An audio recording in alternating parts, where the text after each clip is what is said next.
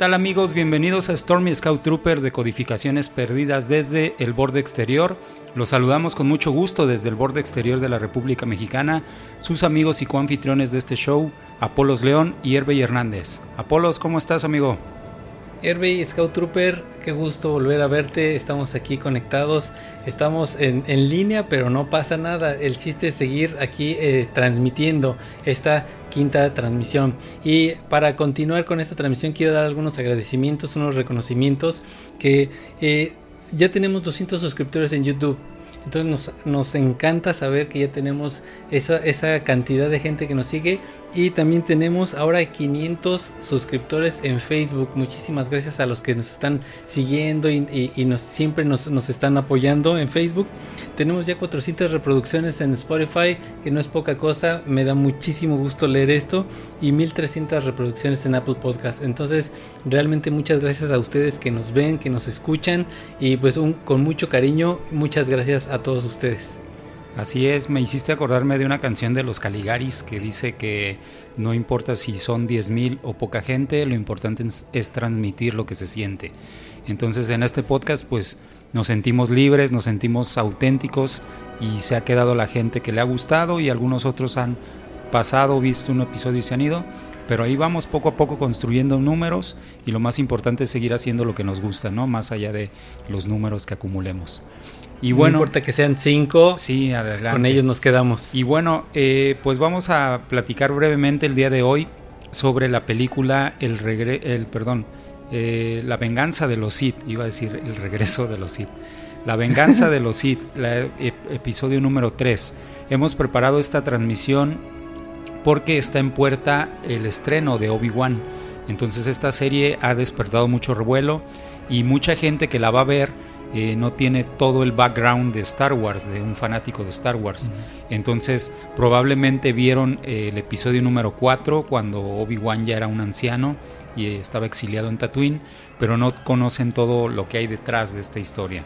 Entonces, por ello es importante conocer las precuelas y particularmente nos interesa que conozcan las Clone Wars y eh, la película Episodio 3, La venganza de los Sith. Ya hemos hablado también un poquito sobre las Clone Wars en otras transmisiones, tanto las Clone Wars de Filoni como las Clone Wars de Tartakovsky, y el día de hoy nos vamos a enfocar en decodificar eh, la película número 3, La venganza de los Sith. Y esta película, eh, para empezar con el análisis y comentar ahí unos puntos, esta película es del 2005, entonces mi primer impresión, o sin entrar todavía en profundidad en el análisis, es que en, este, en ese entonces yo estaba en la universidad.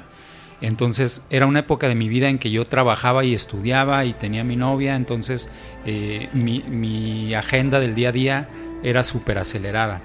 Entonces en ese tiempo, yo ya lo he comentado en otra de las transmisiones, eh, yo el grado de fanatismo que tenía por Star Wars estaba como guardado, ¿no? Por, por la actividad que yo estaba haciendo cada día, entonces no estaba teniéndolo en mis hobbies tan presente, ¿no?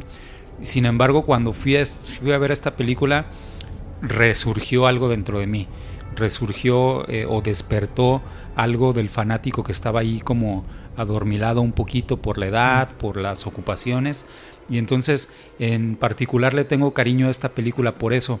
Sabemos que tal vez eh, para el fandom no sea la mejor. Hay opiniones divididas, sabemos quienes nos gusta mucho.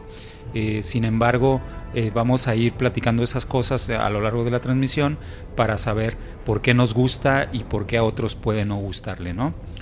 Así es, y complementando esto que tú estás diciendo de pues el background, hay algunos detalles que me gustaría comentar antes de entrar ya a lo que es pues la película.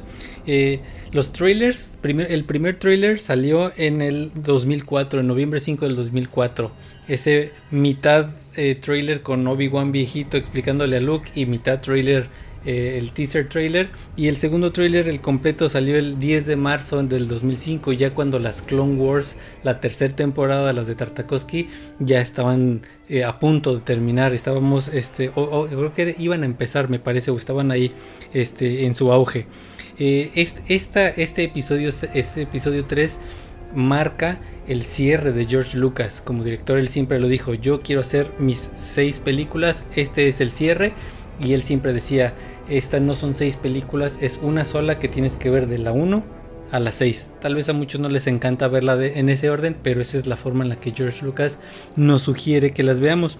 La producción de esta película eh, tenía base en dos ciudades, en Sydney y en, este, en Londres, donde estaban grabando simultáneamente y aparte en el rancho de, el rancho de Lucasfilm. Entonces era toda una, se tenían que estar conectando vía en esos inicios de, internet y videoconferencias para estar intercambiando ideas y, producción, preproducción, postproducción, todo esto, ¿no?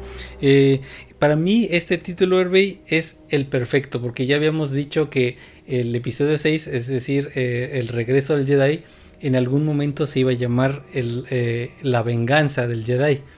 Pero pues no cuadra la venganza con un Jedi. Pero ahorita queda como anilla al dedo. Cae perfectamente de decir, ahora sí, es la venganza, pero de los Sith. Es el nombre perfecto para terminar esta trilogía, así como en su momento el regreso del Jedi, pues lo fue para la trilogía original. Eh, también cabe mencionar que Steven Spielberg fue invitado por George Lucas para que checara algunas cosas, por ejemplo, la secuencia con Obi-Wan y el General Grievous, ahí estuvo inmiscuido Steven Spielberg y un dato curioso es de que George Lucas hacía trampa, porque había cosas que no tenían nada que ver con Steven Spielberg y George Lucas le decía a toda su gente, le decía, es que el director, así le decía, el director quiere esto y quiere el otro y realmente no era Steven Spielberg, era él lo que él quería, pero así los presionaba un poquito más. Por último, aquí en este, en este, en este episodio vemos al, planeta Utapo o Utapa y este, este planeta era el nombre original de Tatooine. Entonces Tatooine en un inicio se iba a llamar Utapo, entonces ya por fin lo pudo utilizar George Lucas. Y eh, el, el Juggernaut, ¿te acuerdas, Servey? Este, este transporte de ruedas, realmente, pues lo vemos por primera vez aquí en la batalla de Kashyyyk, pero ese Juggernaut de ruedas fue, eh, fue hecho por Joe Johnston para la trilogía original, como fue un elemento que nunca se utilizó, por fin George Lucas lo tenía en mente y dijo, ahora sí lo voy a meter. Y como último comentario, cuando fui al Celebration se estrenó Revenge of the Sith en 3D y bueno, aquí tengo mis lentes exclusivos de 3D de Revenge of the Sith, aquí dice, y con su conmemoración del Celebration. Entonces, esto es, estamos ya entrando en calor y hasta me dan escalofríos Son de unas joyas esos este, por supuesto. souvenirs que acabas de presentar. Oye, ahorita que hablabas de eh, las locaciones, también por ahí eh, me parece que una de las locaciones para la playa de Kaishik fue en Tailandia, si no me equivoco. Ah, y también hay un dato bien curioso. Justo cuando se estaba filmando esta película, hizo erupción un volcán en Italia, no, recuerdo el nombre exacto. Y entonces George Lucas les pidió a su, a su crew que fueran y grabaran la lava real. Y entonces parte de la lava que vemos en Mustafar, en la, en la batalla final entre Obi-Wan y, eh, Anakin Skywalker, oh, este, parte de esa lava es real, no, no es digitalizada, no es un efecto, se grabó realmente, ¿no? Entonces imagínense la complejidad de que está quemándose ciudades y todo, y esto se les prendió el foco y yendo a filmar, ¿no? Pero bueno, son datos interesantes. Sí, claro. Este, oye, bueno, entonces vamos a platicar, vamos a intercambiar informalmente algunos puntos de, de vista que nos gusta o de por qué nos gusta esta película y también vamos a criticar algunas cosas sobre la marcha, entonces vamos a ir intercambiando puntos, ¿no? Eh, yo lo primero que quiero eh, enfatizar es que esta película a mí me gusta por su dinamismo. Es una película que siempre está ocurriendo algo. Es una concatenación de eventos muy bien estructurada. Por ahí yo he escuchado en algunos podcasts que le critican el guion, que dramáticamente está mal construido, etcétera, pero creo yo que son puntos de vista. Para mí esta película es muy entretenida. Eh, yo ya lo he comentado en otros episodios. A mí, por ejemplo, me gusta mucho episodio 4 y episodio 5, pero hay un punto donde me empiezo a sentir cansado porque es demasiado extensa la película y tiene algunos baches. Con episodio 3 no me pasa esto, a mí en lo particular, porque siento que están eh, muy dinámicos los eventos, ¿no? Un evento tras otro, un evento, siempre está ocurriendo algo y solamente por ahí hay un pequeño bache cuando empieza el dramatismo entre Anakin y Padme y de repente algunos momentos eh, entre Palpatine y Anakin, pero eh, todo esto está bien combinado con diferentes batallas, diferentes, tanto batallas entre vehículos, batallas espaciales, etcétera, como también eh, batallas de sable o peleas eh, de sables, ¿no? Entonces tenemos la batalla de Coruscant y después de la batalla de Coruscant viene el conflicto de Padme con Anakin, después tenemos la batalla de, o más bien toda esta secuencia del concilio Jedi y el rechazo y, y todo la, eh, ¿cómo se llama? Pues todo el, la confusión que van generando en Anakin sobre la religión Jedi como tal. Y después eh, tenemos la batalla de Kashyyyk mezclada con la batalla de Utapau. Eh, viene la, el conflicto entre los Jedi y Palpatine, la Orden 66. Entonces me estoy yendo así muy rápido para que veamos todos los eventos que va cubriendo, ¿no? Y finalmente pues tenemos el cierre de la Orden 66, eh, la aniquilación en el Templo Jedi, los diferentes frentes del conflicto de la Orden 66 y eh, esta parte donde eh, tenemos el discurso del Senado, la posterior batalla entre Yoda y Palpatine a la par que están peleando Obi-Wan con Anakin.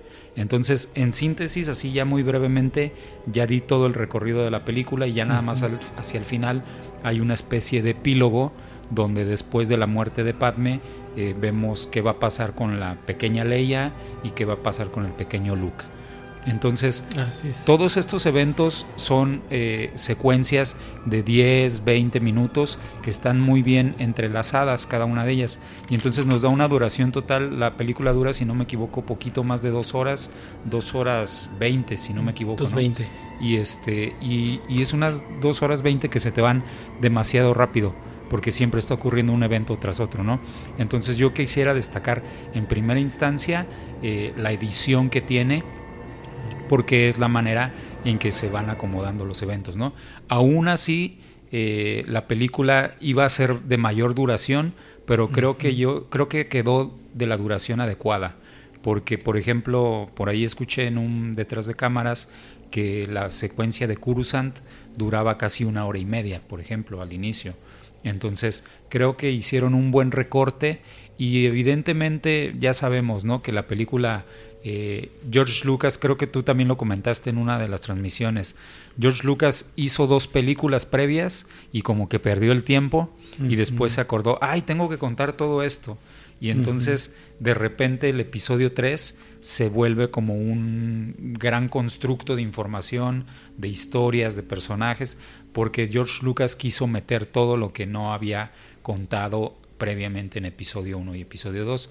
Entonces era, era de esperarse que la película fuera a quedar más larga, pero después con los recortes parece ser que quedó en una duración adecuada, aunque ya sabemos que para el fandom no se le dio gusto con ciertos eventos que esperaban ver, ¿no? Entonces, de ahí yo, yo quisiera partir.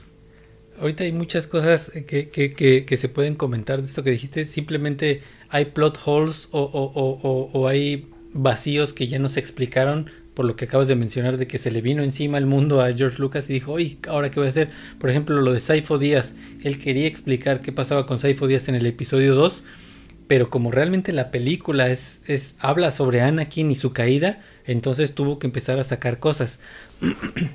También, por ejemplo, como estás diciendo, la batalla de Cursan, larguísima, había que recortarla. La, la persecución de Grievous también se hacía de media hora, habría que recortar. Entonces, pues sabemos que George Lucas se mete al cuarto de ediciones cuando realmente él ahí hace la película. Él es mejor en eso que como un director per se. Pero bueno, vamos a, vamos a ver algunas de las cosas. Por ejemplo, el inicio. El inicio es mágico, la música.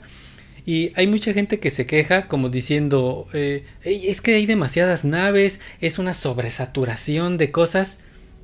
Tal vez entiendo mm, por qué lo están diciendo, pero a mí eso no me importa. No me importa saber si hay muchas o pocas naves o si está Cursant ahí y, hay muchos clones. A mí lo que me importa en el inicio es ver a dos amigos que van volando, van de la mano y van a ir a rescatar al canciller y eso se percibe perfectamente.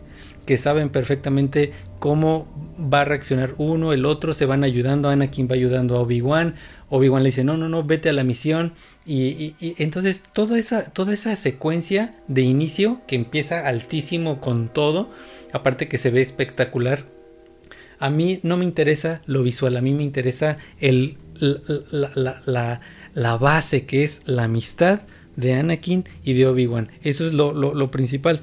Entonces, eh, me quisiera ir ahorita eh, a algunas escenas borradas que, que, que, tuvieron que eliminar, pero eran buenas escenas. Por ejemplo, hay una escena donde en el, cuando llegaban al hangar, el General Grievous mataba a Shakti. Entonces, esa escena, es, eh, la, idea estaba buena, pero estaba muy mal hecha. Y nada más Shakti se, se, dejaba caer y no. Después, eh, también en toda esta película hay, hay muchas escenas políticas que sí eran necesarias porque nos daban pie a, la creación de la resistencia, bueno, no es la resistencia, a la creación de la rebelión contra el imperio, con Mon Mothma, con Padme y con Bail Organa. Había unas escenas hermosas donde empezaban ellos a ver qué es lo que tenían que hacer y tenía mucho sentido porque Mon Mothma la vemos en el episodio 6 y bueno, posteriormente en Rogue One, Bail Organa, aunque no lo vemos más adelante, pero sabemos que él es el papá adoptivo de, Leia, entonces tiene que ver ellos tres como la creación y desgraciadamente pues Padme muere. Entonces esas escenas yo creo que sí las debieron haber dejado y la triste escena final que, Rick McCollum, el, productor ejecutivo, le rogaba a George Lucas, deja la escena de Dagobah cuando Yoda eh, sobrevive la Orden 66, eh, hace planes con Obi-Wan y se exilia en, Dagobah. Híjole, esa escena debió haberla dejado, está terminada, pero bueno, George Lucas sentía que, rompía con la secuencia que era entregar a los, gemelos cada quien en su, en su lado. Y por último, en esta parte, cosas que me llaman la atención, el cameo de George Lucas. Por fin sale George Lucas en su película, pintado como el varón papanoida y también salen sus tres hijos. Dos de sus hijas salen como senadores, una, bueno, las dos juntas y también en una escena también eliminada. Y su hijo Jet Lucas, que es uno de los, el último Jedi Padawan que asesinan los clones cuando Bail Organa llega al templo Jedi. De sus tres hijos y George Lucas hacen cameo en esta película. Entonces es bastante interesante eh, estos pequeños detalles que nosotros podemos observar. A George Lucas lo vemos cuando Anakin llega corriendo con, el, con, con Palpatine porque le va a explicar eh, eh, que dónde está Grievous y posteriormente le explica eh, la tragedia de Darth Plagueis, el, el sabio, ¿no? Entonces, que es un reshoot de esa, esa, escena, bueno, pero después vamos a, platicar de eso. Y esas serían ahorita mis primeras impresiones con las que voy apenas agarrando calor. ¿eh? Y estas escenas eliminadas que mencionan, que mencionas, perdón, están en Disney Plus ya. cuando pones la película, te vas a la sección de extras y puedes ver ahí esas escenas.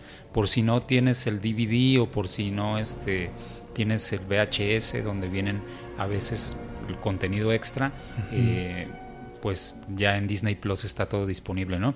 Oye, comentabas la saturación de naves, me llama, me, llama mucho la atención, porque también he escuchado ese comentario, pero fíjate que a mí me encanta, porque eh, yo que juego muchos videojuegos y que me gusta el cine épico y este y las historias este de grandes civilizaciones, etcétera, muchas veces lo que criticamos es precisamente eso, que me narras que es la gran batalla histórica y ves ejércitos bien escuetos, ¿no? Con bien poquitos, eh, bien poquitos soldados o bien poquitos vehículos.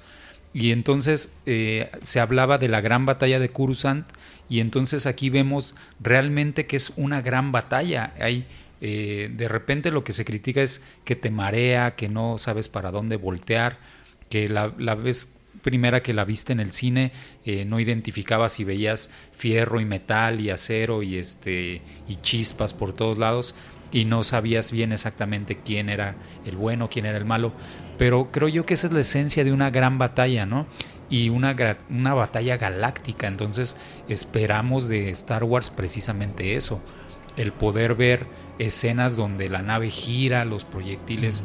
¿Te acuerdas esta secuencia donde Anakin lo van persiguiendo unos misiles y empieza a girar en, espiral y hace que los eh, misiles se estrellen? Entonces, precisamente ese tipo de cosas son las que queremos ver en Star Wars, ¿no? Y esa primer, primer secuencia yo creo que sirvió de enganche para muchos. A mí en lo personal me cautivó y la equiparo a la primera vez que ves la, el, crucero imperial en episodio 4, que es la primer gran escena espacial de Star Wars. Ver ahora esta, esta primer gran escena espacial con una batalla y droides por todos lados y naves por todos lados, creo yo que es este, de lo más enriquecedor de la película, ¿no? Y por otro lado, también comentar que para este tiempo había madurado mucho la tecnología de Lucas.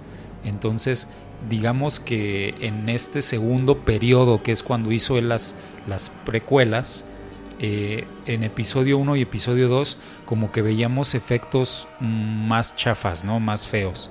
Y en episodio 3 hay muchos efectos que se ven muy bien. También hay algunos que se ven mal, que se ven ridículos, ahorita los vamos a comentar, no todo se salva.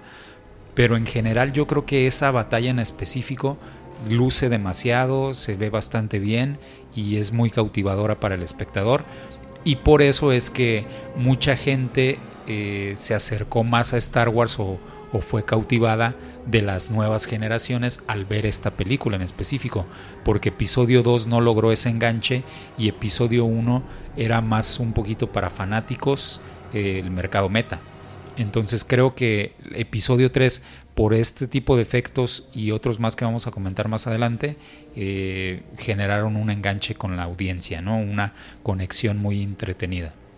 Y, la música del inicio, de entrada cuando la, cuando la vi en el cine, me sacó de onda porque yo esperaba música y en cambio eh, escucho eh, percusiones. Trum, trum, trum, trum, trum, trum. Y dices, bueno, ¿qué está pasando? Y después con ese mismo beat,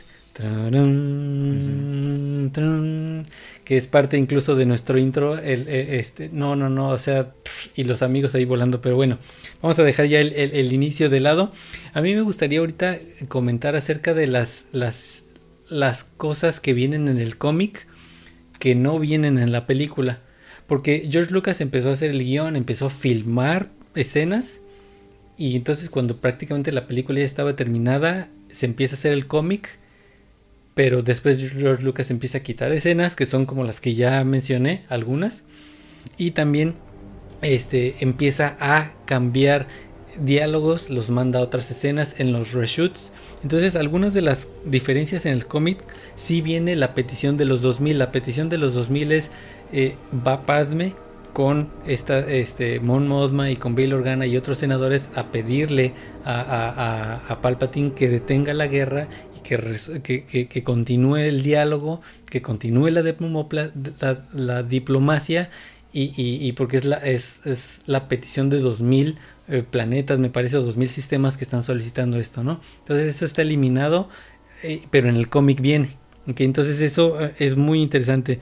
Viene la escena extra que ya, se, ya le hemos comentado en otras transmisiones donde Anakin y Obi-Wan escapan después de que matan a Shakti, se escapan y se van por el combustible abajo en la nave, que es por eso es que es tan largo este inicio que tú decías que se iba a una hora y media, que es muy malo, pero aquí en el cómic sí lo dejan y se escapan y después explota recuerdan que en la película cuando ya, ya, ya van a aterrizar a Cruzant y, dice, y Anakin va piloteando y dice, híjole, perdimos la mitad de la nave. Pero realmente nunca supimos por qué la nave se estaba partiendo. Bueno, se estaba partiendo porque explotaron el combustible en unas escenas anteriores que después fueron borradas. Pero bueno, en el cómic ahí aparece. Eh, también hay una parte muy interesante. Esto a mí me causa mucho, mucho conflicto porque cuando yo estoy viendo la película hay, hay frases, hay, hay, hay palabras que no las dicen, pero yo las tengo, es, causa como un efecto Mandela en mí, pero es que realmente en el cómic viene, por ejemplo, cuando Baylor gana, este, va al templo Jedi para, porque está en llamas y, quiere ver qué está pasando y matan al, hijo de a Jet Lucas, que ahorita no me acuerdo cómo se llama el, pequeño, creo que Jet Lucas se llama el, el, Padawan, bueno, no me acuerdo, pero eh, cuando llega ahí este, Baylor gana, y le dice, no, no puede entrar y los, la Legión 501 lo hace que se retire, dice Obi-Wan, ok, está bien, me voy. Y los, los, los clones le dicen, déjenlo ir, no es un Jedi. Entonces ahí ese tipo de cosas aportan un poquito más, pero bueno, en la película no lo, no lo meten. También hay escenas en, el cómic donde Obi-Wan elige a Boga, este animalito, bueno, este lagarto gigantesco, donde, cuando está en Utapau, cuando va a ir a, perseguir al General Grievous, Obi-Wan elige, así, elige a Boga, que se llama, es una, es una hembra. Entonces ahí le explican los utapoe, utapoaenses que, bueno, que ella es una chica que es muy buena y entonces ya la escoge y bueno, este es una escena también pues como que eh, enternecedora con Obi-Wan. Y ya por último, hay también escenas borradas en la película, pero que son malísimas y que qué bueno que las quitaron. Como ya la, que les dije, la de la gasolina y eso, que se van abajo nadando y están empapados Obi-Wan y Anakin, es malísima. Qué bueno que la quitaron, no sirve para nada. Y eh, la persecución extra de Grievous, que es el, storyboard que hizo Steven Spielberg, que se hacía como de media hora. Este, no sé si viene ahí en Disney Plus, pero es un storyboard larguísimo, aburridísimo. O sea, todo el tiempo está persiguiendo, persiguiendo. Y la muerte de Grievous es diferente. Le arranca el corazón, este, y es completamente, y, y le dispara en el piso, completamente diferente a lo que vemos en la película. Entonces, bueno, esas son las diferencias que se encuentran en otro medio que es el cómic y hasta en la novela. Sí, y este también hay por ahí iba a mencionar la novela, pero ya lo acabas de comentar, ¿no? Este, mucha gente leyó antes la novela antes de ir al cine. Y ahí creo que les falló también un poquito la estrategia a, George Lucas porque eh, esta, era, era una época donde no había Facebook, donde no había redes sociales como ahora y aún así se spoilearon y entonces mucha gente llegó al cine sabiendo ya que iba a pasar. Y de ahí hubo ciertas inconformidades. Pero fíjate, para mí, eh, yo llegué al cine sin haber leído el cómic ni la novela. Y llegué totalmente con expectativas este, en cero, ¿no? Pero tenía una idea, por ser conocedor de la saga, de para dónde tenía que ir la, historia. y me acuerdo que con algunos amigos que fui a verla, ellos no seguían para nada a Star Wars, entonces no tenían ni idea de que Anakin iba a convertirse en Darth Vader, ¿no? Mm. Por ejemplo. Entonces, para este tipo de personas, pues fue como muy reveladora, ¿no? O muy o una sorpresa. Pero los que ya somos fanáticos, pues ya, ya sabíamos que iba a pasar esto. Pero lo que quería comentar es que para mí no es del todo malo el llegar a ver las películas sabiendo qué va a pasar o sabiendo hacia dónde va a tirar la historia. Inclusive hay una teoría de Baz Luhrmann que se llama el cine participativo y uno de los puntos de Baz Luhrmann dice que nos conectamos mayormente con películas que ya sabemos hacia dónde va la historia. Entonces por eso hay tantas películas de eventos históricos y de personajes históricos que nos cuentan una y otra vez, ¿no? Como la Pasión de Cristo, eh, como el Titanic, como las leyendas de, del caballo de Troya, etcétera, etcétera. La serie de Chernobyl. Ajá, exactamente. Eventos que ya sabemos qué va a seguir nos ayudan a no tener que estar pensando para dónde va a tirar la historia. Entonces, digamos que se relaja una parte de tu mente, no estás preocupado en, en descifrar eventos y también pues esto es bueno para, para que disfrutes todo lo demás de la película. La parte estética, la parte sonora, bueno, el, audio también se considera un disfrute estético, pero ya no estás tan preocupado de otras cosas y puedes enfocarte en elementos que te interesan, ¿no? Este, y, volviendo con esto del cine participativo, pues también Baz Luhrmann dice que Baz Luhrmann es contemporáneo de George Lucas. Eh, Baz Luhrmann lo recordarán porque hizo Moulin Rouge y lo hizo también la de Romeo y Julieta con DiCaprio y otras películas más. Pero bueno, eh, a lo que quiero llegar es que dice que esa experiencia, eh, digamos, que ya conoces, de historia que ya conoces, se enriquece más cuando la historia es lineal y es dinámica y es muy cinematográfica. Entonces, creo que esta película tiene estos tres elementos. Nos cuenta cosas que ya sabemos que van a pasar, nos las cuenta de forma muy dinámica, muy lineal, una cosa tras otra, no tiene tantas regresiones, tantos flashbacks, por ahí tiene alguna eh, visión del futuro, pero es muy corta, no incide del todo en la trama. Entonces es una historia que va A, B, C, D, paso a paso, ¿no?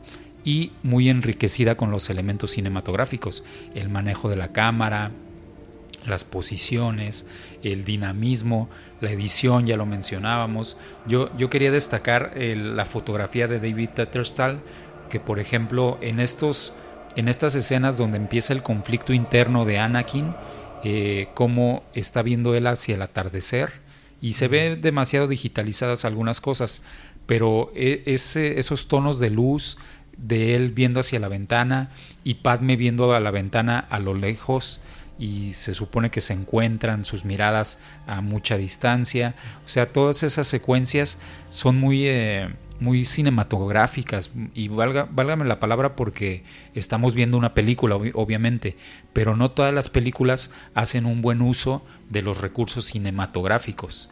Entonces, creo que de las tres películas de, la, de las precuelas, esta es la película más para adultos, más dramática, con más tintes políticos, pero también con mejor uso de los recursos discursivos de la cámara, es decir, el lenguaje cinematográfico. Entonces por eso es que yo la, la valoro mucho. Eh, sé que hay mucha gente que la, la descalifica por, por estos aspectos de que hay, de repente se ve mal digitalizado algo o de repente algún efecto no lució del todo, pero creo que por el otro lado tiene mucho que rescatarse esta película, ¿no?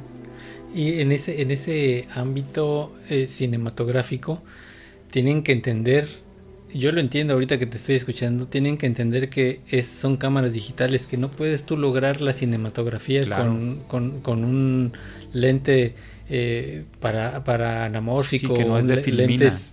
Sí, entonces hay que entender eso y, bueno, es otro tipo de, cinematografía. Y por eso no querían a George Lucas en sus contemporáneos, por eso en Hollywood le cerraban las puertas, por eso Star Wars no ganó premios Óscares, porque este, le cerraban las puertas y hubo poca gente que lo seguía, como Robert Rodríguez, como Steven Spielberg, que los fueron también tachando un poquito hasta que ellos mismos se fueron despegando y ya pudieron trabajar, ¿no? Pero este hubo hubo hubo pues eh, James Cameron de volada dijo yo voy, este Ridley Scott y bueno todos los pesados que realmente entendieron qué es lo que estaba haciendo Lucas dijeron sí o sea este cote le dio en el clavo bueno ahorita yo quiero entrar al corazón en mi punto de vista del el episodio 3 que muchos han dicho dentro de los mismos comentarios en la película y los especiales y todo eso, que realmente esta película tiene un subtítulo que es la tragedia de Anakin Skywalker, ¿no? O, o si quieren verlo, la tragedia de Darth Vader, como quieran, es lo mismo. Entonces quiero hablar algunas cosas que, a mí me han parecido muy, muy interesantes con respecto a, a pues Anakin y lo primero es que Hayden Christensen, este actor que ya hemos dicho que no nos encantó, mejoró un poquito. Mejoró un poco en su actuación. Sigue de repente estando muy plano, le falta emoción, etcétera, pero sí mejoró. Mejoró, se nota que le echó un poquito más de ganas. No sé si estuvo mejor dirigido. Mm, me cuesta creerlo porque Lucas no es muy bueno pero, eh, pero sí, mejoró un poquito y también los, los que estaban a su alrededor lo ayudaban a que mejorara un poco, a diferencia del episodio 2 que realmente pues, es bastante, bastante malito. Eh, ya hablando dentro de la película como Anakin, nosotros vemos con todo lo que él está pensando y con todo su conflicto que él tiene, que es que, que ya mencionaste, porque él tiene un conflicto con, con los Jedi, con Obi-Wan, con Mace Windu, con el con el propio eh, Palpatine. Entonces todo este conflicto con Padme, su muerte, el embarazo, o sea, toda esta bola de nieve que se le está haciendo, eh, Anakin mismo forza a los demás a que le den la espalda o a que él sienta que lo traicionan, ¿no? A que se pongan en contra de él. Pero realmente él lo está provocando todo. Algunas veces aquí en el mundo real tú, o en la vida real tú puedes ver gente que lo ves y dices, mi hijo, estás muy inmaduro por la forma en la que habla, por la forma en la que se comporta, etcétera. Entonces yo así veo a Anakin como alguien inmaduro que está tomando las decisiones incorrectas y provoca que todos le den la espalda. Obi-Wan incluso se tiene que pelear con él, no se diga Padme. Obviamente el emperador, bueno, o no porque pues es el que lo está arrastrando.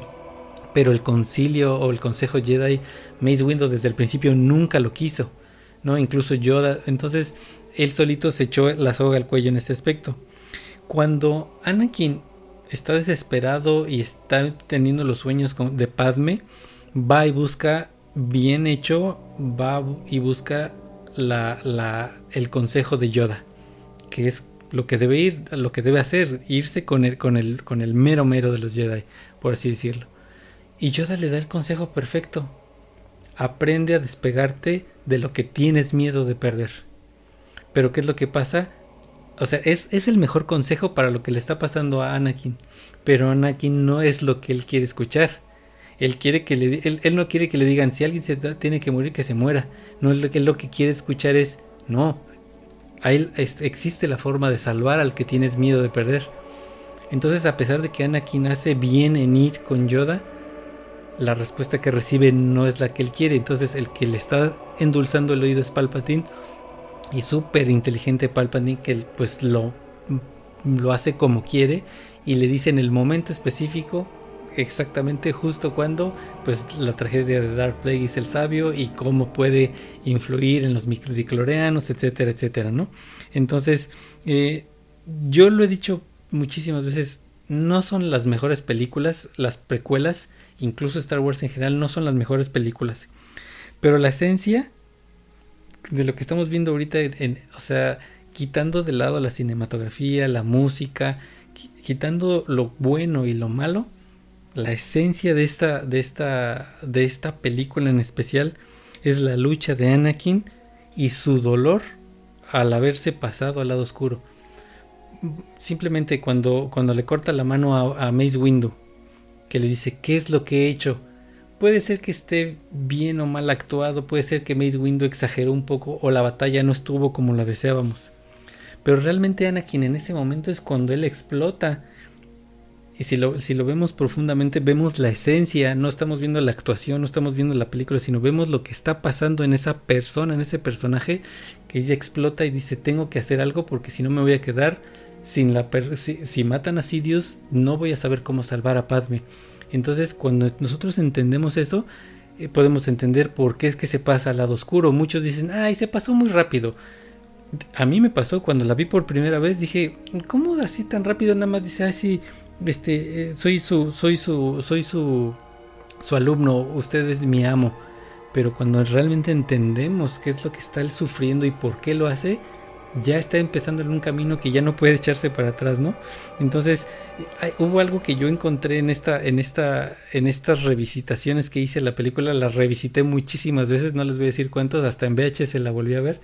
Hmm. Porque se supone que los Jedi no deben amar. Y entonces está, y es incorrecto que, que, Anakin esté casado, ¿no? Porque es lo que la religión Jedi les dice que no deben amar. Y Anakin se, se defiende en el episodio 2 como diciendo, pues no debemos amar, pero yo creo que eh, tener compasión es como una forma de amar. Pero bueno, lo que yo vi en esta película es que el amor de Obi-Wan por Anakin, porque realmente Obi-Wan lo ama como a su amigo, como su hermano. El amor de Padme por él. Eh, el amor de Luke, ya después en el episodio 6 por su padre, nos está demostrando que realmente eh, la, idea de los Jedi del amor está incorrecta. Porque estamos viendo que el amor es importante, que el amor tiene peso, que el amor es importante para los Jedi. Entonces, el amor es lo que hace que el elegido sea lo que es, que se pase al lado oscuro y que así tenga que ser. Y todo eso vino por medio del amor de, así tenía que suceder. Y el amor mismo de su hijo, pues para redimirlo. Y bueno, eh, por último, eh, eh, Obi-Wan siente una decepción muy grande por Anakin. Realmente Obi-Wan no siente una traición de Anakin, no siente tristeza, él siente una decepción de que le falló a su amigo, a su hermano, y, él va a ir cargando con todo esto hasta que inicie la serie. Vamos a ver cómo está el corazón de Obi-Wan en este inicio de la serie. Y yo por eso tengo tantas ganas de ver la serie. Y yo espero que mucha gente no le guste la serie por lo mismo, porque me parece que va a ser algo similar a la serie de Boba Fett, que tuvo muchos momentos donde explorábamos el corazón de Boba Fett, ¿no? Sus sentimientos, su, o sea, qué, qué ocurrió qué transformación ocurrió en su personalidad. Entonces, siento que es una serie muy personal, muy, muy íntima, ¿no? Eh, y lo mismo va a pasar con la serie de Obi-Wan seguramente. Durante los primeros episodios tendremos que ver ese conflicto interno, esa confusión.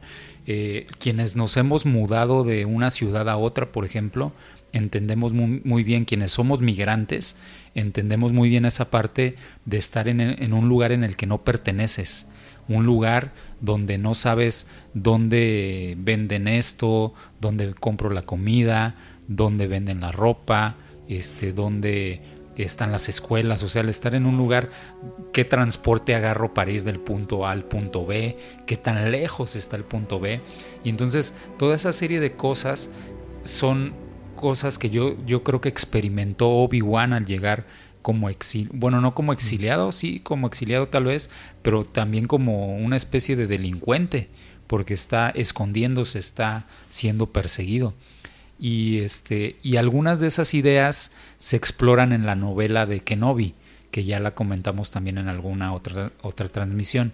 Entonces, yo espero ver una serie más o menos de ese tipo, que explore en primera instancia toda esa parte emocional y no una serie tan dinámica, una serie tan este tan espectacular con aunque ya sabemos que va a estar la, las batallas, ¿no? de los, inquisidores. y todo esto. Mm. Yo en especial esperaría que no le den tanto peso a esto y nos metamos más ahora que decías el drama de Anakin, me gustaría que Obi-Wan fuera el drama de Obi-Wan, ¿no? Una novelización de su conflicto personal pero entiendo que no es lo que vende y que entonces mucha gente si le presentas el drama va a decir, ah, quiero acción. Y entonces tal vez Disney le vaya a presentar más acción, aunque lo, lo relevante pudiera ser para nosotros el drama, ¿no? Y quedándome en esta idea del drama, precisamente por eso me gusta episodio 3. Episodio 3, eh, yo no siento e, esta idea que decías de que algunos interpretan que se pasó muy rápido al lado oscuro Anakin. Fíjate que yo no estoy tan de acuerdo, porque yo creo que desde como desde la primer hora de la película empezamos a ver sutilmente em, empezamos a ver sutilmente cómo este se va desmenuzando el carácter de Anakin, cómo se va deshebrando el este entre el amor a Padme y el y la cizaña que va metiendo eh, Palpatine, porque Palpatine no mete una cizaña de golpe, sino que va metiendo frasecitas en una escena, luego en otras, luego ya cuando están en el circo mete otras frases más y así se va de poco en poco sembrando, sembrando, sembrando el odio, sembrando la confusión. Y esto se va sumando a que el, el concilio Jedi empieza a rechazar a Anakin y empieza Anakin a ver que los Jedi no son como realmente deberían de ser. Eh, también esto coincide con lo que yo he comentado varias veces, de que por eso me caen gordos algunos de los Jedi, ¿no? Como Mace Windu, que me parece muy religioso, muy tajante, muy, muy hermético, y, este, y todo eso siento que se va construyendo durante una hora en la película y ya después tenemos el desenlace que son los últimos 40 minutos donde ya este, ocurre la orden 66 y toda esta serie de eventos que vamos diciendo. Entonces a mí me parece que no es tan rápido, me parece que hay una buena construcción de esta decadencia moral de Anakin. Y a la par de la decadencia moral de Anakin, vamos viendo una decadencia moral de la República que se va a convertir en el imperio porque a final de cuentas eh, Palpatine dice me hicieron esto, pero vemos todo un senado aplaudirle y decirle, ah, sí, nos vamos contigo y reconfigura la república en un imperio. Y son muy pocos, como Padme, como Bail Organa, los que no están de acuerdo. Entonces hay una, hay una caída, diríamos, del carácter de Anakin, pero también hay una caída de la república, como si la república fuera un personaje y cae en decadencia también. Entonces, por ese dramatismo, yo siento que no es tan de golpe, yo siento que se va construyendo y creo que por eso funciona la película. Sí, eh, realmente, eh, como, como mencionaba la tragedia de, Anakin, pero pues sabemos que también es la caída de la República, ¿no? Entonces eh, es por eso es que es tan trágico y la caída de los Jedi, de los héroes, etcétera, etcétera. Entonces, y al final voy a explicar un poquito eh, acerca de, esto. Ahora me voy a ir con lo peorcito, lo peor que, que, no me gustó. Y ya, ya has soltado una que otra por ahí, pero voy a entrar de lleno a ver tú qué, qué opinas. yo también tengo peorcitas cosas, entonces sí, vamos a sí, ver. porque no es, no es, no es así excelentísima la película, tiene sus cosas también. Entonces, eh, todo lo que pasa después de, de, cuando matan al conde Dooku, o sea, digamos del inicio hasta la muerte del conde Dooku, todo iba muy bien, salvo algunos destellos de broma que o, el Artu con el fuego y los droides, los, los battle droids y todo eso los Super Battle Droids como que no, no me encantó. Pero bueno, después de que rescatan al canciller, todo lo que viene después, híjole, es, muy muy malo. La verdad, a mí no me gusta desde que los captura y los llevan con Grievous, Grievous escapa y luego la nave, este, pues si viene a pique y ellos ahí corriendo. Ya lo has comentado en, en otras transmisiones que se ve muy mal el canciller ahí colgado. No, la verdad esa parte es mala y, cuando van aterrizando y ya llegan, incluso aquí, aquí voy a otro tema, los personajes digitales que, abusaron, abusaron en esta película en personajes digitales, que estoy hablando de Anakin, Obi-Wan, eh, el, eh, Palpatine, eh, los clones. No, es que yo estoy hablando de personajes que, que en vez de que los filmen, los hacen digitales. En el frenado, así cuando, cuando, cuando aterrizan y le hacen así y se hace un zoom, un zoom in, a, todos ellos son digitales. Entonces, ese es otro pero que yo tengo muy grande. Conforme va aumentando la tecnología, la tengo en 4K, se nota cada vez más eh, eh, estos personajes digitales que no tenían por qué hacerlos. Me he encontrado con una cantidad de, de escenas que digo, ¿cómo es posible? Que haya exagerado tanto. En la pelea entre Anakin y Obi-Wan hay un chorro de, cosas que, realmente no es Obi-Wan, es pues, un, muñequito que, lo mueven así como si fuera, este, no sé, se ve muy mal. Y lo que se ve horrible, horrible, horrible. Ya sabemos que tanto en el episodio 2 como en el episodio 3 no hay, no hay clones, todos son digitales. Pero en esta ocasión meten muchos clones sin casco. O sea, Temura Morrison que es Boba Fett y es el mismo personaje un poquito más joven como Jango Fett y todo eso, él es todos los clones y también el otro el otro que se llama Body, creo que se llama, el, clon más, más, más joven. Este meten unas escenas donde está Temura Morrison sin casco y otros clones con la cara digital. Híjole, se ven tan mal, tan no de, de verdad de híjole, Da, pena, da pena ajena a todos esos. También hay otras cosas que no me gustan. En Mustafar nunca me ha gustado este como campo de fuerza azul que le ponen a, los droides en la lava y todo el campo de fuerza que es como para evitar que el fuego toque ciertas cosas. Da una impresión de algo chafa, de algo, de algo muy mal hecho en un principio no tenía ningún campo de fuerza azul en, en nada en Mustafar pero como que dijeron, no, es que necesitamos hacer algo que se note que, no se vayan a quemar o que es resistente al fuego. Y le metieron estos campitos de fuerza, se ve terrible. Y lo metieron en exceso, no se ve muy, muy, muy mal. En general la pelea de, de, de Mace Window con el canciller, bueno, no es canciller, con el, con el, con el supremo canciller, con, con Palpatine, es mala, es mala. Mace Window hace su mejor esfuerzo pero el, pobre emperador, pues no, realmente, híjole, sale muy, muy mal. Hay una que otra escena que vale la pena. Yo creo que lo hubiera yo recortado. Ya, ya cuando la tenían filmada, decir, no, esto está muy mal, las caras del Palpatine y luego las, otras este, máscaras digitales que también le pusieron a Ian Mark, mm, no, no, no, no, no. Se ven muy mal, parece plástico. Entonces yo creo que pues ya que lo tenían filmado, hubieran recortado un poco para que se viera un poquito más real eh, y también la batalla de Yoda con Palpatine tampoco me encanta mucho.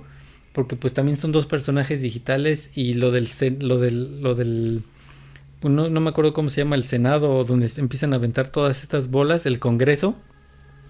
Eh, no me encanta toda esa batalla, pero no es tan mala como la de Mace Window y la de y la del y la de Palpatine, pero tampoco se me hace tan tan tan buena. Y por último, lo que algo que se me hace así súper eh, mal es el, el no de Vader. Híjole, le quita un poder tremendo. Eh, Vader gritando, no. Supongamos que ya, dice Lucas, ok, vas a gritar no, pero por lo menos que no le haga así, oh", como si, se ve muy mal. Por lo menos ponlo así con las manos así que, que, se, que se congoja, pero que se haga una congoja así enfrente, no, enojado, no así como, no, muy, muy malo. Y una, algo que ahorita me acordé, eh, de la música, raramente, raramente hablo mal de la música, pero toda la secuencia de General Grievous, cuando lo está persiguiendo Obi-Wan, esta música es idéntica a la música de John Williams mismo de El prisionero de Azkaban de Harry Potter. Fue grabada en el mismo año, 2005, y son los mismos tonos, las mismas secuencias cuando está en El prisionero de Azkaban, en la secuencia final con Buckbeak y todo eso eso está muy mal porque tú lo escuchas y es la misma canción. Obviamente sabemos que no es la misma, pero es lo mismo, la misma composición y eso me, desconecta completamente. Pues definitivamente vemos cosas diferentes porque, por ejemplo, a mí sí me gusta esta, esta escena final de Vader. O sea, cuando grita. Cuando grita, yo he escuchado muchas críticas sobre eso y realmente, eh, a lo mejor hasta te lo quiero preguntar ahorita, no sé qué esperan o no sé qué quieren que les den. Este no no sé eh, o sea pues por ejemplo qué imaginarías ¿Cómo, cómo lo hubieras hecho tú porque a mí me parece que es buena la reacción considerando que tienes un inválido o un este alguien que acaba de, salir de un trauma muy fuerte tanto emocional como físico. Entonces no espero que grite así como con toda la enjundia o con todo el ímpetu pues que es que el grito se me hace fuera de lugar eh, se, me hace muy exagerado. No, es, es, es, algo, es algo artificial para mí ese grito. O sea, si a mí me pasa algo así, yo le voy a hacer no y me enojo y me pongo no, ¿cómo que se murió? Siendo Darth Vader, no, no voy a gritar no. Yo, yo te voy a decir por, qué, siento que está bien. Porque es esa expresión que me acabas de hacer correspondería a una persona más ruda. Y si yo veo a Hayden Christensen no lo veo tan rudo. Entonces, yo cuando vi ese Vader, yo tenía presente al Hayden Christensen dentro de ese traje. Entonces, para mí como que sí estaba dentro del tono. Ad hoc. Ad hoc, ¿no? Pero bueno, es, una, es un punto de vista muy personal. Y el resto de la ambientación de esa escena me, a mí me encanta, o sea, porque cuando dice no y, y, este, y explota el droide que está al lado, y luego da el paso, pero da el paso como temblando y todo el escenario como que tiembla. O sea, me parece adecuado, ¿no? Para, para el tipo de manifestación del enojo y de manifestación de la fuerza que está desencadenando. Y eso es bien importante también. Estamos pensando en un Vader que apenas va a empezar a descubrir sus grandes poderes en el lado oscuro. Porque ah, recientemente se dio ante Palpatine y empezó a hacer algunas acciones, pero todavía no descubre su poderío. Entonces yo quiero pensar que tal vez está en cierto descontrol ese poder y por eso esa, ese tipo de reacción y ese tipo de comportamiento del escenario. ¿no? Eh, ahora, a mí me voló la cabeza la primera vez que vi cuando le ponen la máscara a Vader. y, es, y cómo se apaga la música y cómo eh, se escucha por primera vez esa respiración.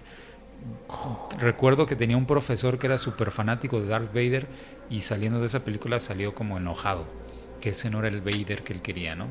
Y vuelvo a lo mismo, es difícil darle gusto a todos, pero eh, a mí en lo particular me gustó mucho esa representación de Darth Vader y cómo vas, cómo empieza esa conexión hacia las memorias de la infancia de nosotros con la película número 4.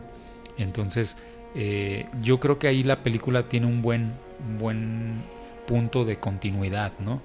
Este, muchas veces criticamos que, por ejemplo, episodio 7, episodio 8 y episodio 9 no se sentían como Star Wars.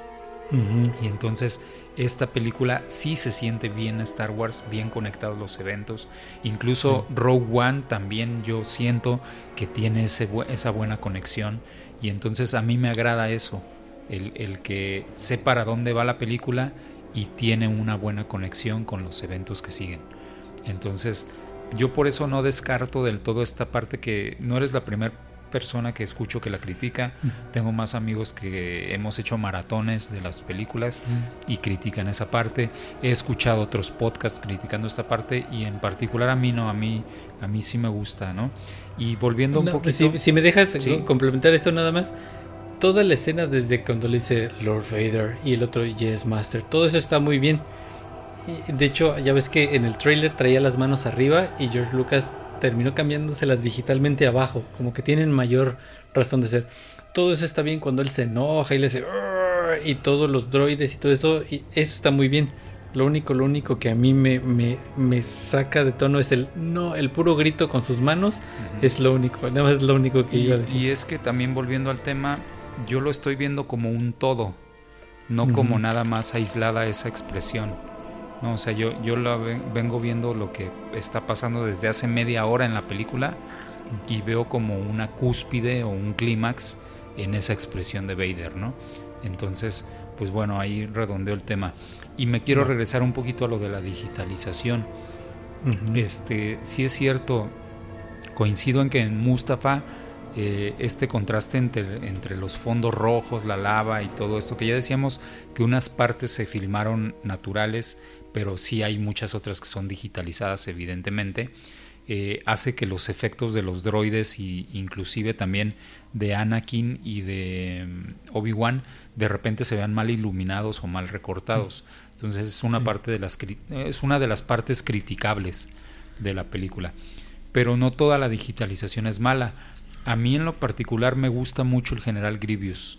Me, me gusta mucho cómo eh, cómo lo, o sea, no, no encuentro otra manera fuera de lo digital en la que nos hubieran podido presentar al personaje mm. con todos los brazos y los sables, este, con toda la iluminación, o sea, está, está muy adecuado, ¿no?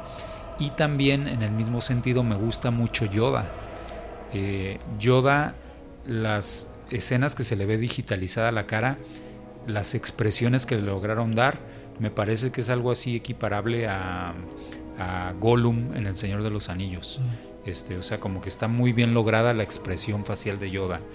Y en esta película hay muchos momentos donde Yoda tiene que ser, tiene que verse triste, tiene que verse reflexivo, tiene que verse como decepcionado.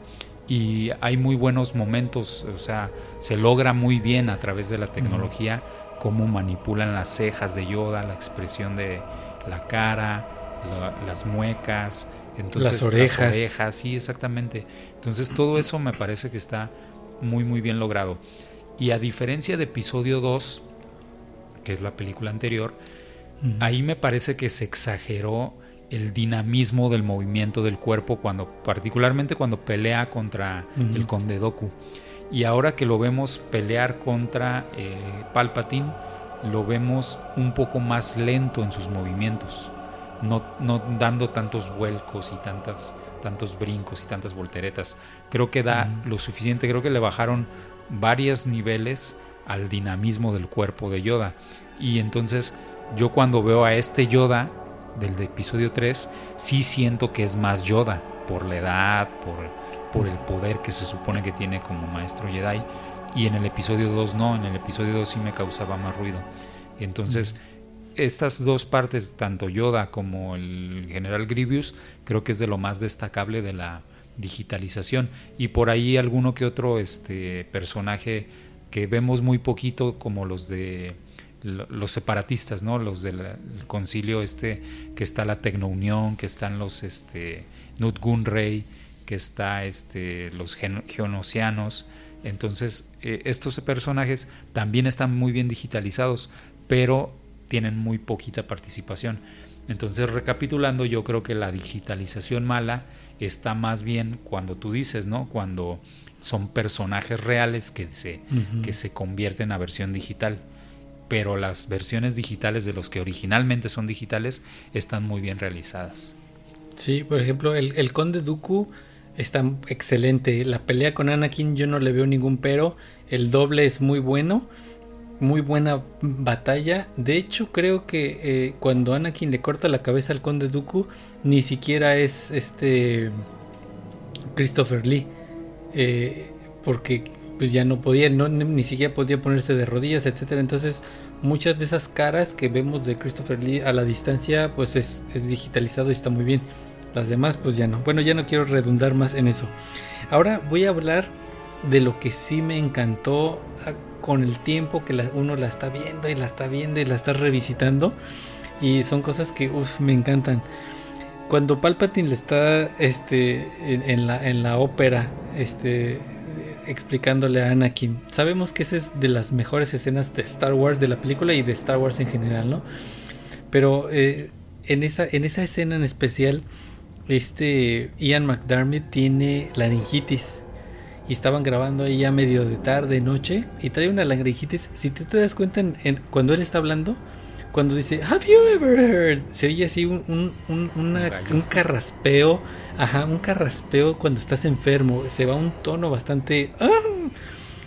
Y cuando está hablando Anakin, se nota como Ian McDermott le está haciendo como tratando de pasarse así ese esa pues cuando tú estás malo pero le da un sabor a su voz le da un le da un, una una textura esa es la palabra una textura a su voz excelente porque también de repente eh, empieza a hablar más grave.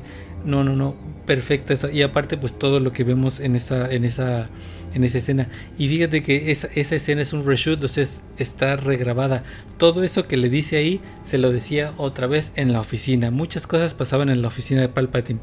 Ellos cuando habían terminado ya pues la filmación principal eh, dijeron no hay demasiadas escenas en la oficina de Palpatine vamos a moverlo y se fueron al teatro bueno a la ópera que estuvo excelente eh, qué me dices de la matanza de la matanza de los younglings eh, a mí se me hace algo, aunque no es explícito, pero más que eh, el entrar ahí Anakin y ya está llorando Anakin cuando está entrando, la reacción del pequeñito, en cuanto eh, enciende el sable, le hace así como que un, ay caray, y de un chiquilín que probablemente no está actuando, es, algo que, que, que, pasó en el momento. Entonces, súper auténtico, me encanta. Eso es lo que le da el, poder a esa escena. Y creo que nada más lo hicieron una sola vez y con eso tuvieron, no tuvieron que hacer grabarla más veces. Con esa fue más que suficiente. La, la, la escena que tú ya la has comentado, más cuando estuvimos hablando de la música con, con, con Obi-Wan y Padme, es de las mejores escenas hablando de actuación de Padme y Anakin cuando ya Padme, bueno, cuando este Obi-Wan le está diciendo a Padme que pues lo que hizo Anakin y la actuación de los dos es perfecta, o sea, me encanta. Como dices tú, hay muchos que muchos en otros podcasts que hablan y que dicen que Padme es, es un es un adorno en esta película que no hace nada, están completamente equivocados. Padme está haciendo el trabajo que tiene que hacer en esta película. La, la, la, la mujer que, va, pues que va a perder a Anakin. Entonces, en esa escena es súper, súper emotivo. Ella no entiende lo que le está diciendo Obi-Wan. Pero quiero irme más a fondo de algo que yo no me había dado cuenta. Y lo escuché de voz de Natalie Portman recientemente. Natalie Portman dice que cuando ellos filmaron esa escena y cuando ellos estaban viendo eso, nos dice que, que realmente Obi-Wan y Padme tuvieron una amistad muy profunda. En los 10 años entre el episodio 2 y el episodio 3, ellos se hicieron amigos. Entonces se hicieron tan amigos que se contaban cosas personales, cosas íntimas. Obviamente Padme nunca le dijo acerca de Anakin, pero ellos se hicieron tan amigos que muchas veces dentro de, dentro de esos personajes Obi-Wan y Padme no sabían cómo saludarse, como diciendo, a ver, ¿somos amigos tú y yo aparte o porque, o porque cada quien es amigo de Anakin y por eso somos amigos? Entonces realmente había una relación muy fuerte entre ellos dos. No estoy hablando de los actores, estoy hablando de, de, Padme y de Obi-Wan. Entonces esa escena, cuando llegan dos amigos y, se está, y Obi-Wan está confrontando a Padme y le está diciendo todo eso, y al final de cuentas le dice, Ana, ¿quién es el papá, verdad? Es que realmente ellos se conocen muy bien. Por eso es que es tan dolorosa esta escena y la música que va acompañando. Entonces esa es también de las mejores, mejores escenas que tenemos en, en la película. O a mí me encanta cada vez que la veo. Eh, también otra, otra, otra de las veces donde mejor veo a Padme y siempre me ha parecido que es la que lleva la escena, eh, Natalie Portman, es eh, cuando, cuando Anakin le está diciendo que hasta que, que ya no necesitan esconderse, en Mustafar que, que, ya él puede derrotar al emperador. Cuando empieza a perder la cabeza Anakin, que no es la mejor actuación de, de Hayden Christensen, pero Padme en ese momento, cuando le dice, me estás rompiendo el corazón, lo hace de tal forma que es tan convincente que tú dices, sí, yo entiendo lo que estás diciendo. O sea, ella que estaba tan enamorada de, esta, de este muchacho, que lo tenía en un ideal pensando que es el elegido, que es un super Jedi y su amor y está embarazada y empieza a escuchar esas tonterías que le está diciendo Anakin, realmente ella dice, no manches, te estás yendo por un camino que yo no te puedo seguir y realmente Pazme no lo iba a seguir, jamás lo iba a seguir por ese camino de locura. Entonces es, es esa escena súper, súper, a mí siempre me ha encantado y siempre yo le he visto un peso muy, muy grande, muy bueno con esta con, con, con Natalie Portman. Y ya por último, lo que a mí siempre me ha encantado, y con esto termino esta parte de lo mejor, es la última escena, el último diálogo que es de C-Tripio, que es en la Tantive 4, ¿no? En la nave de Bail Organa. Tiene un doble significado. Primero porque es la última frase en las precuelas. Entonces termina este C-Tripio cuando le dicen, ah, este, le, borra la memoria y él dice, oh no entonces, C-Tripio en la Tantip 4 termina las precuelas ahí. Eh, su último diálogo. Y va en concordancia porque el siguiente diálogo en las en los episodios, es el episodio 4, es C-Tripio en la Tantip 4. Entonces ahí está conectada perfectamente. Pero no solo eso. O sea, eso, eso si lo vemos cronológicamente o linealmente. Pero si nosotros lo vemos que la primer película que se filmó fue el episodio 4 con Anthony Daniels y como C-Tripio hablando, pasa el episodio 4, 5 y 6, después viene 1, 2 y 3 y termina el episodio, la última película, el último diálogo de toda esta serie es en, el mismo lugar que con el que empezó, entonces eso a mí me vuela la cabeza, me encanta, me saca una sonrisa, me, llena así como de, algo que no se puede explicar. Eh, que en ese momento digo, wow, como película, como saga, aquí se está cerrando un ciclo de muchas formas. Entonces, esa parte a mí me, me, me, mega encanta, aunque realmente no tiene un peso en la historia, ¿no? Sí, eh, fíjate que estas escenas que mencionabas, también en lo particular yo creo que son las, las bueno, yo tengo tres escenas favoritas, ¿no? Y la primera ya la describiste completamente, la de Anakin, perdón, la de Obi-Wan con Padme después la de Anakin con Padme, pero hay una parte previa, cuando recién aterriza la nave de Padme llegando a Mustafa, eh, escuchamos que en la música se toca Across the Stars, que es el tema de Padme y Anakin, pero con una distorsión. Entonces está el tema con una distorsión como, como de conmoción, como de tristeza y Padme está viendo hacia la ventana de la nave y empieza a llorar. Esa es, ese fragmento a mí es el que me vuela la cabeza. Ya después sale eh, Anakin, se encuentran y tienen el diálogo que mencionabas, pero ese previo es donde ves a, Padme llorando y entonces aquí es cuando, cuando valoras la actuación, ¿no? Eh, y la otra escena que a mí me pone la piel de gallina es cuando tenemos el discurso del emperador de Palpatine frente al Senado, diciendo que se va a reconfigurar la, eh, la República en el Imperio Galáctico. Esa, esa, escena, como está musicalizada y como Padme eh, también participa y se entristece y dice, y así es como así es como cae todo, no recuerdo la frase exacta. Como muere la, como, muere, la, República, ¿no? Con un estren, como, como muere la libertad, como muere la libertad. Entonces, si, si nos vamos recapitulando, en las tres mejores escenas de la película aparece la misma actriz. Entonces, esto quiere decir que hay que hubo un buen casteo en ese en esa parte, ¿no? Sin embargo, hubo una muy mala dirección con Palpatine y con Anakin. Eh, y esto ya se lo atribuimos a George Lucas directamente. Inclusive hay, hay, varios documentales o varios fragmentos de un documental de detrás de cámaras donde se puede escuchar a estos dos actores quejándose de que George Lucas los limitaba. Pero yo creo que estos dos actores no tenían el bagaje de Natalie Portman y de Ewan McGregor. Ewan McGregor en esa época estaba de moda y salió en varias películas.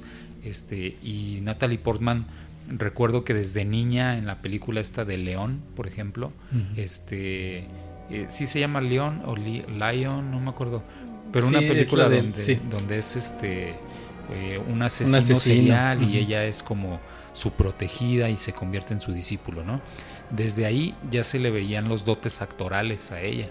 Entonces, eh, creo que en un descuido podemos decir, la película tiene buena dirección de actuación. No, estos dos son buenos actores y los dejaron ser. A los que no eran mal, buenos actores los limitaron y no los dejaron brillar. Y por eso algunas escenas se ven ridículas, de, tanto de Anakin como de Palpatine. Y de Palpatine me regreso un poquito más. Las, hay escenas donde él no tiene las capacidades físicas para correr, para hacer movimientos de espada. Y entonces, tanto desde el inicio en la batalla de Coruscant como en la, en la escena que mencionabas de Mace Windu, tenemos este problema de que se ve ridículo, pero se ve ridículo porque quien lo está dirigiendo no tuvo la noción de decir, oye, este, aquí necesitas un doble de riesgo para que se vea más dinámico, o aquí necesitamos hacer algo para no darte este diálogo. Entonces, ahí es donde vemos que George Lucas no es un, no es un buen director, es un magnífico visionario, es un magnífico tecnólogo, pero no es un buen director.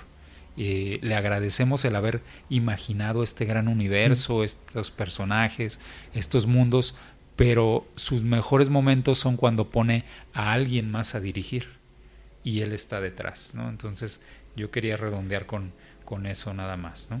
Muy bien, ya digamos que mi última mm, eh, participación, bueno, no es la última participación, pero ya lo último que, quisiera yo mencionar, por ejemplo, en la Orden 66, mmm, hay algunas gentes que se quejan de que cuando pasa la orden 66 dicen, bueno, ¿y en qué momento nos explicaron que los clones tienen esa orden?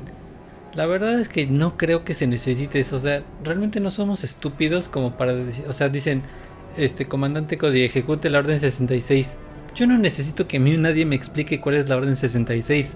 La estamos viendo en pantalla. ¿Y, y, qué es eso? Pues están atacando a los Jedi. Aunque no sepamos qué es la orden 66, estamos viendo que están matando a, los, Jedi. Entonces simplemente es una, es una directriz, una programación en los clones, porque pues, son clones. Entonces realmente no necesitamos que nos expliquen de que, oye, ¿y en qué momento les pusieron la orden 66? No, no, no, no necesitamos que nos expliquen. Entonces a mí la orden 66 me parece algo genial, algo muy bien este, planeado por pues por Palpatine ¿no? con los clones porque realmente él con Dooku mandaron a hacer los clones me gusta mucho eh, los clones, los comandantes que salen y los que a mí más me gusta mencionar es el comandante Gree, que es el comandante eh, de, Yoda, eh, que es color verde, pero no es green, es Gree, el comandante Gree, que después termina decapitado por Yoda. También está el comandante Bakara, que aunque realmente en la película no les dicen su nombre ni nada, pero ellos son los comandantes. Este comandante Bakara es quien manda, quien mata a, a, Kiadimundi en, en eh, ah, se me olvidó el nombre del planeta, pero eh, cuando la escena baja y, se ven los pies, este, este clon comandante que trae eh, como, como si fuera un Snowtrooper pero color morado, es el comandante Bakara y pues es el que mata a, a, Kiadimundi, ¿no? Y también, bueno, aparte de estar el comandante Cody, definitivamente, también tenemos nosotros al, al, al, comandante Bly. El comandante Bly es uno amarillo que tiene pues las líneas, una línea amarilla que es quien mata a, a, Ayla Secura. Ayla Secura, sí. sí. Y, en, en, Felucia, ¿no? Entonces, estos, estos clones no les han dado mucho protagonismo ni nada, pero realmente pues son importantes tanto como, como Cody, como Rex, que, que, tal vez en algún momento, tal vez no los debieron haber metido un poquito más en las Clone Wars. Creo que por ahí he, he, visto a alguno de ellos, pero pues nada más así. Me gusta mencionarlos porque pues son, son realmente importantes. Y también me gusta mucho, bueno, creo yo que hizo falta ver más muertes de, de Jedi. Había por ahí en los storyboards este, la muerte de, de Boss, de, de Boss. Ajá, este, pues la de Shakti, que hubo, dos, dos, versiones. Otra versión de, de, la muerte de Shakti es cuando en el templo Jedi eh, entran aquí, mata a los niños y él mata a Shakti. También fue escena eliminada. Entonces creo yo que nos hizo falta más para, para tener todavía un poquito más, más de, de emoción. Entonces, eh, ya como último, ya fuera de, la, de, la, de la Orden 66, ya ves que muchos dicen que, George Lucas, pues lo que él decía es lo que se hacía en las precuelas. Que quiero verde y se ponía verde. Entiendo un poquito de que pues tal vez un poquito Lucas sí era así como, como demandante de que es que yo quiero esto y se hacía. Y Rick McCollum pues realmente su productor tenía que ponerle todo sobre la mesa para que lo pudiera lograr. Pero también había muchas cosas que su equipo le proponían y lo hacía. Por ejemplo, esta escena donde, donde Yoda y Obi-Wan están en el templo Jedi y Yoda avienta el sable a un clon y luego le cae encima. Eso era algo que Lucas no quería, pero como todo ya se estaba viendo en los videojuegos, ya se venía viendo en los cómics, decían, bueno, ¿por qué no lo metemos en la película? Y a fin de cuentas se quedó, o sea, realmente no Lucas no no nada más es, hey, yo quiero lo mío y autoritario, sino que también su gente podía proponer cosas y, terminaba ahí en la película, ¿no?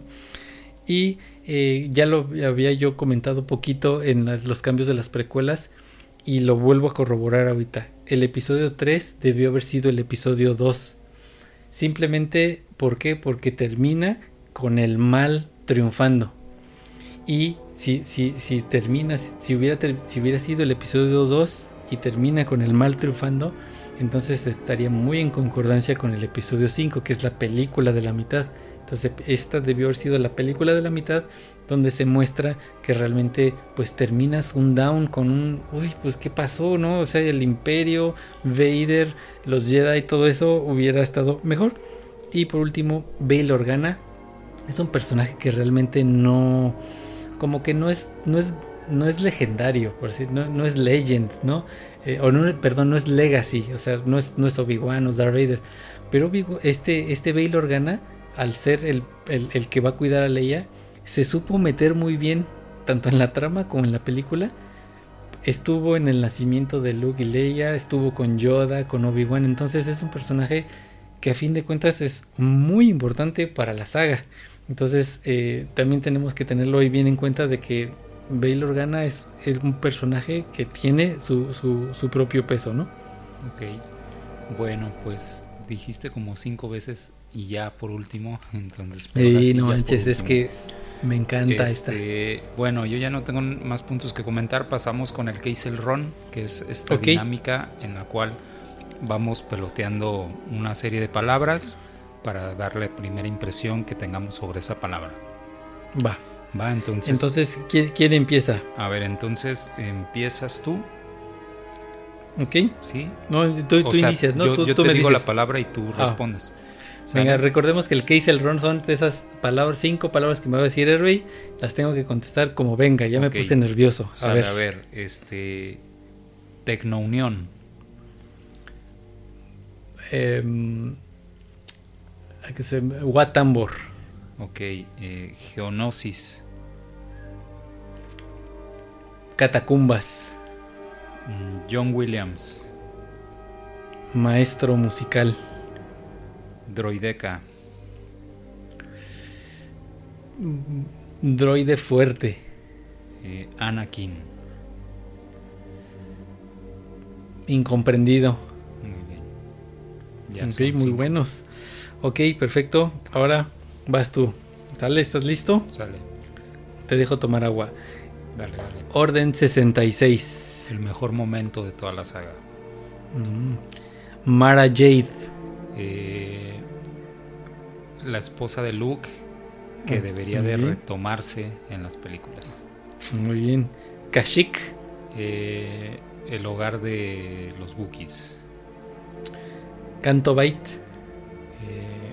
Un lugar que se debió explotar más. Ah, ok. Y Revenge of the Jedi.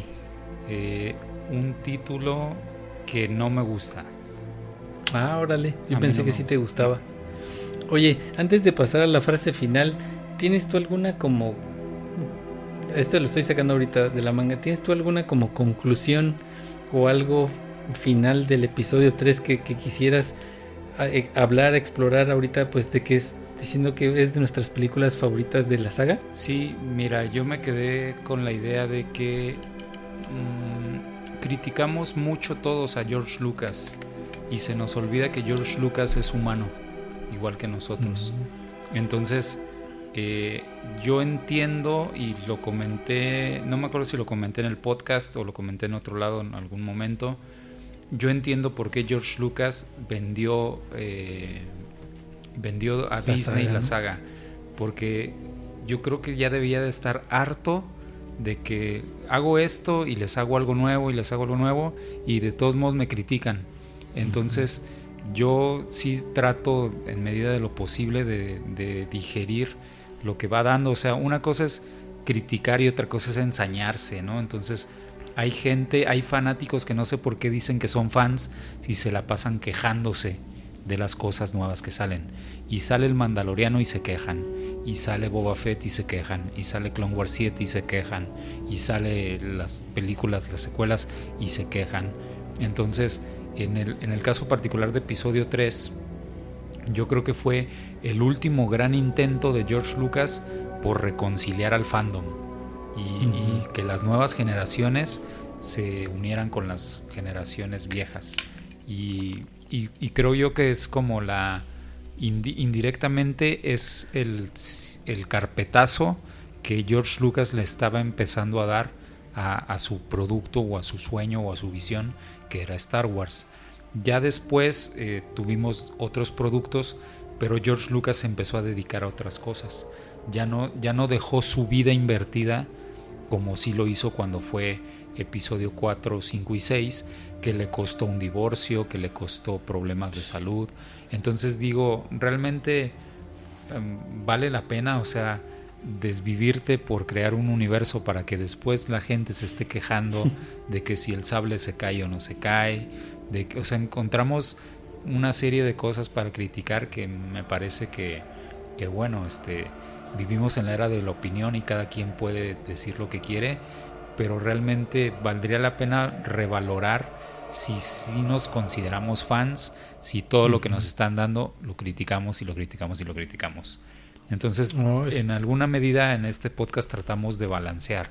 Una cosa es señalar errores técnicos, sí, pero tampoco creo que nos ensañemos en hablar de lo negativo siempre.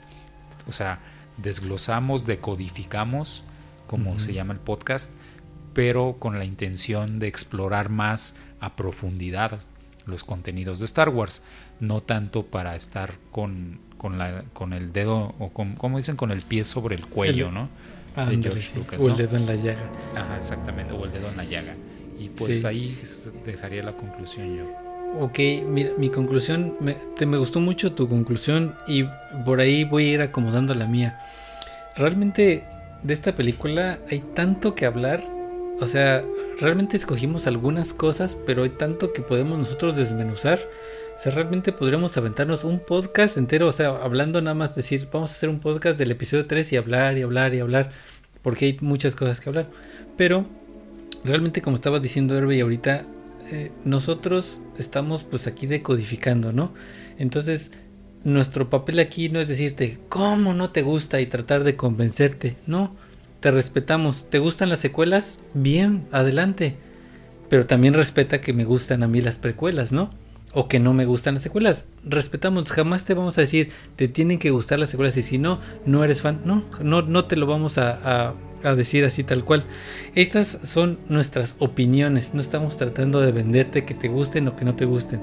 Entonces, esto es lo que nosotros nos, nos gusta decir. También encontramos errores, como bien dice Hervey, y, y- y vamos a seguir encontrando. pero siempre con una medida pues balanceada, nunca como, como, como hate y pues nunca te vamos a obligar a que te gusten como, como en este caso el episodio 3 nos encanta a nosotros dos, ¿no? Así es.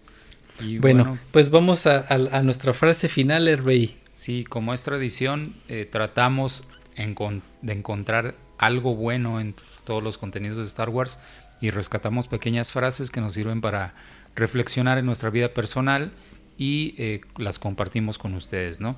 Entonces, eh, regresando a los momentos que comentaba Polos que tiene Anakin con Yoda, ya en, en, la intimidad para expresarle lo que él está sintiendo, hay un momento que me gusta mucho de esta película, que es cuando Yoda le dice a Anakin la siguiente frase, parte natural de la vida la muerte es, alégrate por aquellos que a la fuerza se transforman eh, llorar y extrañarlos no tienes que. Entonces es una frase que a mí me gusta mucho. Eh, recientemente perdí a alguien muy cercano y tengo también un par de conocidos que perdieron a gente cercana también en esta época. Y entonces, eh, pues les quiero compartir esta frase desde el corazón para que superemos la pérdida. No podemos estar llorando siempre. Tenemos derecho a tener un momento de duelo a tener un momento de, pensar en el ser querido que se fue, pero también debemos de alegrarnos porque ya no están en este mundo, ya no están peleándose con que hay que pagar la renta, con que hay que eh, corretear el camión del gas, con que hay que estar eh, viendo el hate en internet, o sea, ya no están ellos en este mundo con los conflictos y todas las preocupaciones que nosotros tenemos. Ya están en otro lugar, están mejores y no podemos llorarlos todo el tiempo, hay que llorarlos lo, necesario y alegrarnos por su partida. Y pues nada más. Muy, muy buena frase de Yoda. Yo para terminar mi frase final voy a, voy a tomar algo que le dice Palpatine a Anakin en este mismo episodio 3 en la ópera, cuando le está diciendo de que todo aquel que obtiene poder tiene miedo de perderlo. Muchas veces yo cuando lo veo, yo digo, no, eso a mí no me va a pasar porque realmente cuando yo voy a obtener poder.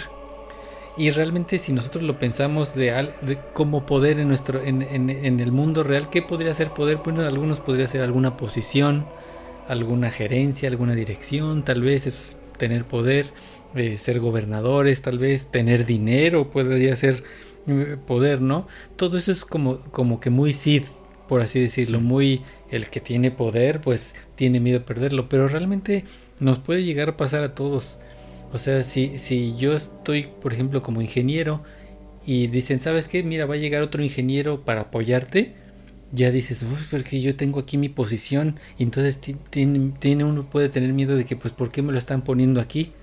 Uno tiene que estar tranquilo, siendo uno honesto, sincero, confiado en lo que uno realmente es y realmente no estar tanto pensando en el poder como tal o mi posición, sino ser lo más transparente posible, sabiendo de que no tenemos nada que perder porque llegamos sin nada aquí y nos vamos a ir sin nada. Así es, amigo. Excelente reflexión. Bueno, pues Hervey, hemos llegado al final de esta transmisión. Esto ha sido eh, todo por hoy. Nos vemos la próxima transmisión con Obi-Wan, la primera parte seguramente. Esto es Storm Scout Trooper, decodificaciones perdidas desde el borde exterior. Hasta que nuestros caminos vuelvan a encontrarse. De